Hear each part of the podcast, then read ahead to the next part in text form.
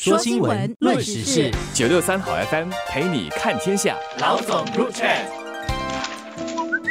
各位听众，大家好，我是新民日报的朱志伟。大家好，我是联合早报的郭丽娟。我们的执政党人民行动党在上个星期天举行的两年一度的中委改选，新一届的中委名单已经出炉。预计下来的几个礼拜将确认核心党职的人员。第一助理秘书长预料将会由副总理黄循才担任。而可能成为王循才未来副手的第二助理秘书长由谁来担任，则值得关注。对，相信大家和我一样最关心就是谁会出任第二助理秘书长了，因为这个人物呢，可能就会成为辅佐黄循才的副总理。那会是教育部长陈振声连任第二助理秘书长吗？又或者是被王以康或者李志深给取代呢？不过，也有学者指出，现在其实无法断定第二助理秘书长就是未来的副总理，因为他不认为李显龙总理会在来届大选前交棒，那可能不会在黄循才出任总理前，我们就知道他的副总理是谁了。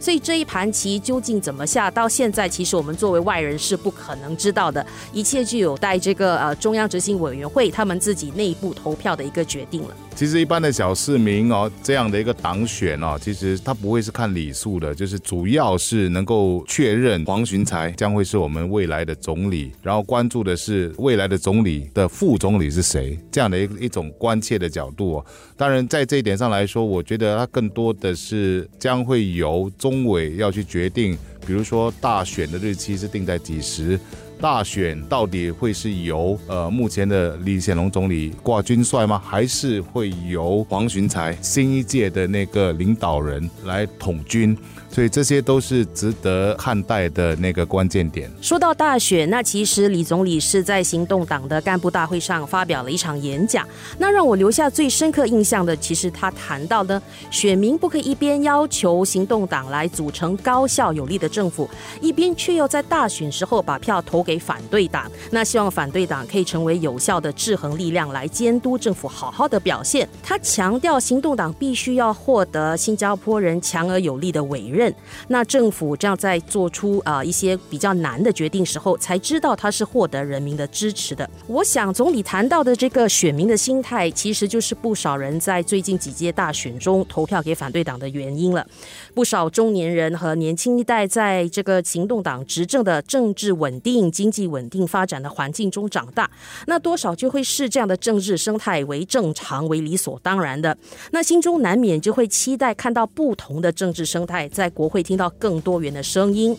那我觉得行动党肯定是知道这个现象，但接下来要如何更有效的说服选民改变他们的观念，打赢这场政治的观念战，确实是一项高难的任务。讲的街坊一点哦，就小市民的说法，就是总理跟黄循才，其实在这次的党干部大会里面提的，就是执政党执政这件事，榴莲没有包吃。然后呢，黄循才提出一点，就是这数据显示的，就是在工人党所竞选的那些选区里面，其实工人党的选票得到的选票，其实还比执政党多。所以榴莲有包吃吗？甚至他自己都说，我也未必当总理。所以在这种情况底下，其实我觉得说，在党干部大会里面，当然因为作为一个政党，他总要动员基层嘛，就是随时要为大选做好准备。然后我觉得这个其实是一个提醒，就是领导对底。下的人做了一个提醒。你们看，这个榴莲没有包吃，所以大家还是要做足一百八先的这个准备，为大选做好准备。所以在这点上来说，我觉得他给一般新加坡人信息是这样子：就是如果你觉得执政党做得很好，尤其是在疫情的这段期间做得很好的话，为了要确保我们继续的执政，为了继续能够为人民服务的话，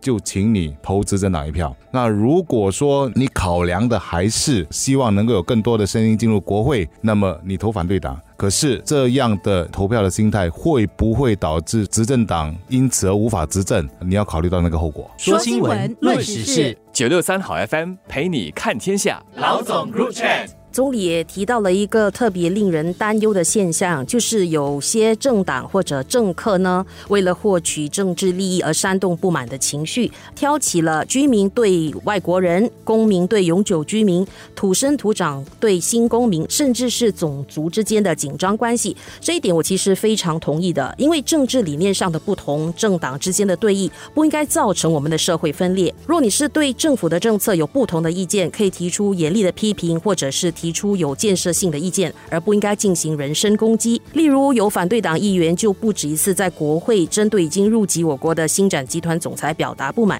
那像这样的指责呢，其实站不住脚，也会浪费国会的辩论时间。这样的一种思潮，因为它在世界各地其实都发生过，包括美国啊、台湾、印尼啊、马来西亚。这些地方其实都发生过，就是政客带动情绪的讲话哈，尤其是在大选中要捞取选票的一种手段，这样的东西其实值得我们关注。可是我觉得新加坡这么脆弱跟小的一个国家，我们真的是必须要有理智的来看待，说政客的这样的言论本身其实是不应该得到支持的。这点我觉得说大家必须要有这样的一种认知。对，我想就是在国会议事厅内应该有的是健康良好的一种辩论精神吧，监督政府或者批评政府或者政府做出解释，这可以是一个双向的沟通。那就如反对党之前一直针对啊劳动力课题等等向政府施压，那政府就会通过发表部长声明来公开的进行辩论，纠正一些错误的引述。我觉得这是正确的做法。